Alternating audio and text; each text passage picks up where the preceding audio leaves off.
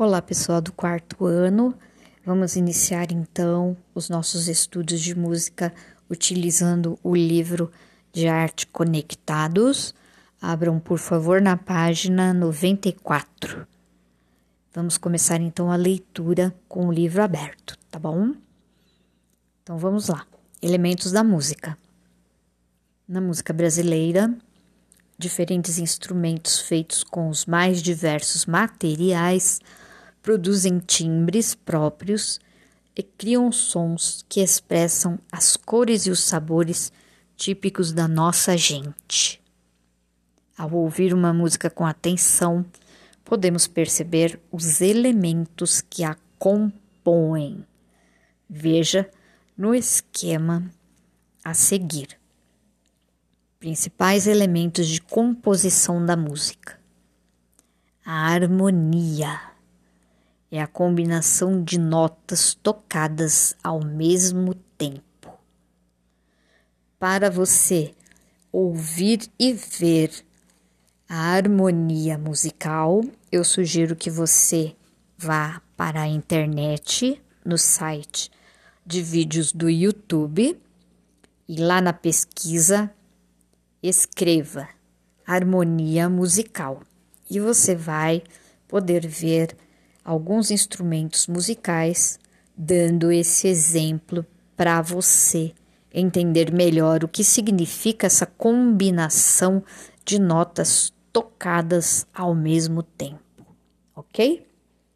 Prosseguindo então, melodia é o conjunto de notas toadas ou cantadas linearmente em sequência, isto é, uma após a outra.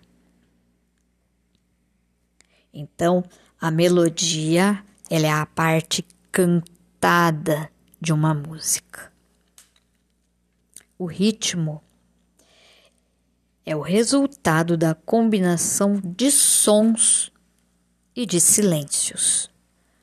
Os sons que são as notas musicais, dó, ré, mi, fá, sol, lá, si, e as pausas correspondentes a estas notas musicais. Ou ainda de durações. Lembra que a duração na música é o som longo e o som curto. Ou intensidades, som forte ou som fraco, suave. E o pulso da música é como se fosse o batimento cardíaco da música. O maestro, ele, nos movimentos que ele executa, ele orienta a orquestra a executar as músicas segundo o pulso daquela música. As músicas podem ter diferentes pulsos. Continuando. Outro elemento importante na música é o timbre, que é a personalidade de cada som, a sua cor, o seu diferencial particular. Na verdade, a palavra timbre, ela quer dizer tipo, né?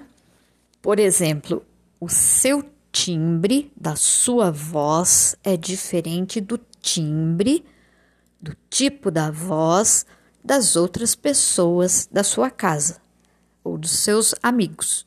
Cada um de vocês tem um tipo de voz diferente. Cada um de vocês tem um timbre diferente. Vamos para a página 95.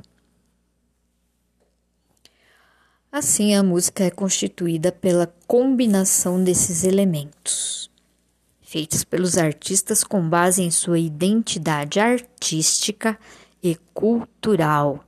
Ou seja, cada um tem o seu jeito próprio de criar. E por meio da arte podemos mostrar quem somos. Como isso é possível? Vamos saber mais a seguir.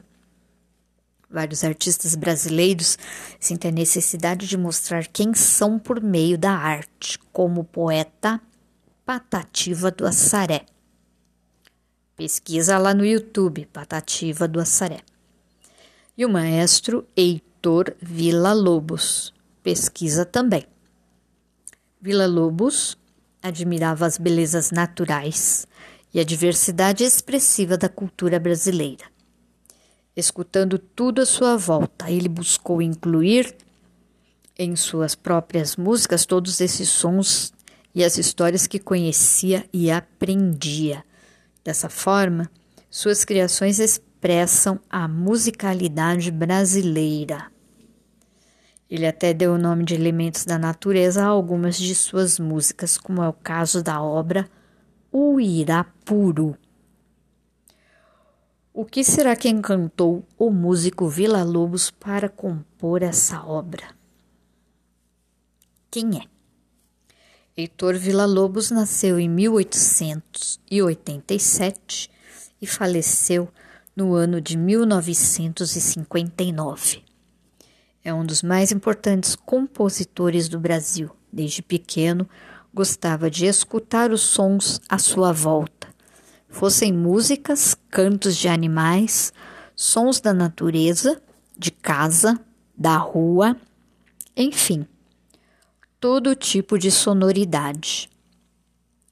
De espírito curioso, ainda jovem, queria conhecer o Brasil, escutar as músicas que soavam nesse imenso país. Nessa parte de baixo do Fique Ligado, você pode entrar nesse endereço deste site e conhecer o Museu Vila Lobos, ok? Vamos para a página 96. Você conhece a lenda do Irapuru? Observe a imagem a seguir. Ilustração retratando a lenda do Irapuru e o amor entre todos os seres vivos, feita por Valdemar de Andrade Silva. Para o seu livro Lendas e mitos dos índios brasileiros. No Brasil, nas matas da região do Amazonas, ouve-se um canto misterioso. É o pássaro Uirapuru. Segundo lendas indígenas, todos os animais da mata ficam quietos quando esse pássaro entoa sua melodia. Quem ouve seu canto o descreve como um som longo e agudo. É possível perceber pausas com momentos de silêncio em seu canto, antes de voltar a entoar uma sequência de sons combinados. Será mais um cantor das matas brasileiras ou um maestro que comanda os sons da floresta? Cada um pode dar a sua interpretação. Se possível, ouça a música e acompanhe com a partitura da criação de Vila Lobos que retrata o canto do Irapuru. Eu sei que algumas crianças da nossa escola têm iniciação musical nas igrejas ou mesmo em escolas musicais, né? Nós temos então aí na página 96 uma partitura musical com as notas musicais escritas, tem também em tamanho menorzinho algumas pausas, que são os silêncios. Então, eu gostaria que vocês entrassem em contato com essa música, conhecessem essa música, tá bom? Vamos ficando então por aqui.